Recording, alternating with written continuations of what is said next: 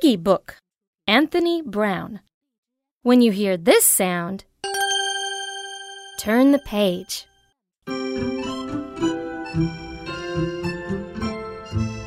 Mr. Piggott lived with his two sons, Simon and Patrick, in a nice house with a nice garden and a nice car in the nice garage.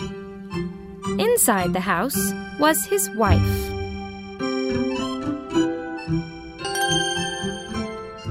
Hurry up with the breakfast, dear. He called every morning before he went off to his very important job. Hurry up with the breakfast, Mom. Simon and Patrick called before they went off to their very important school. After they left the house, Mrs. Piggott washed all the breakfast things, made all the beds, vacuumed all the carpets, and then she went to work.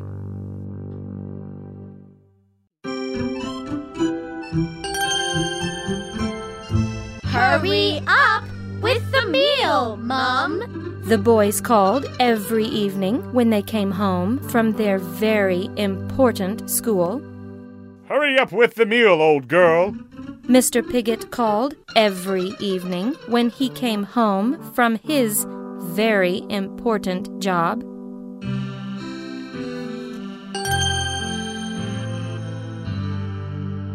As soon as they had eaten, Mrs. Piggott washed the dishes, washed the clothes, did the ironing, and then she cooked some more.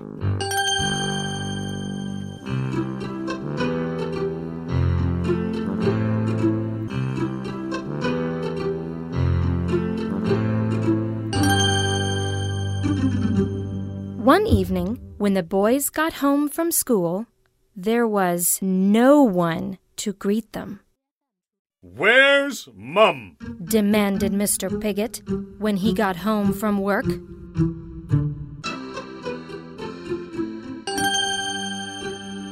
She was nowhere to be found. On the mantelpiece was an envelope. Mr. Piggott opened it.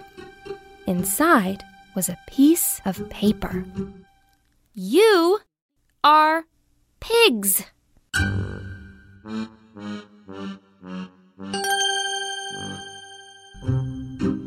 But what shall we do? said Mr. Piggott. They had to make their own meal. It took hours. And it was horrible. Next morning, they had to make their own breakfast. It took hours. And it was horrible.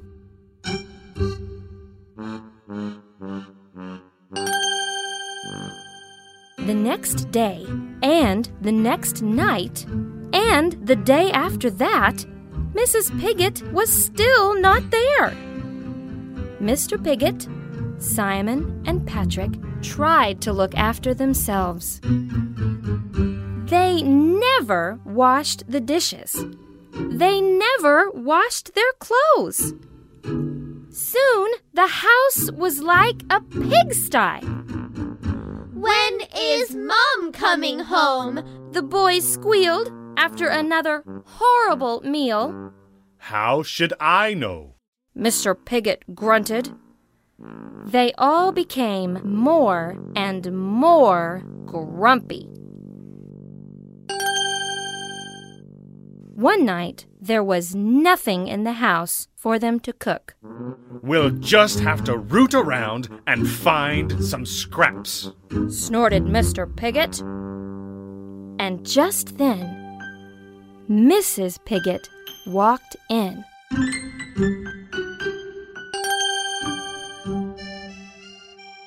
Please come back.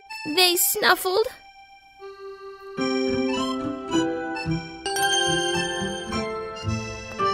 So Mrs. Piglet stayed. Mr. Piglet washed the dishes. Patrick and Simon made the beds. Mr. Piglet did the ironing.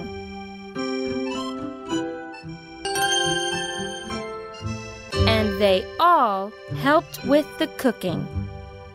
They actually enjoyed it. Mum was happy too. She mended the car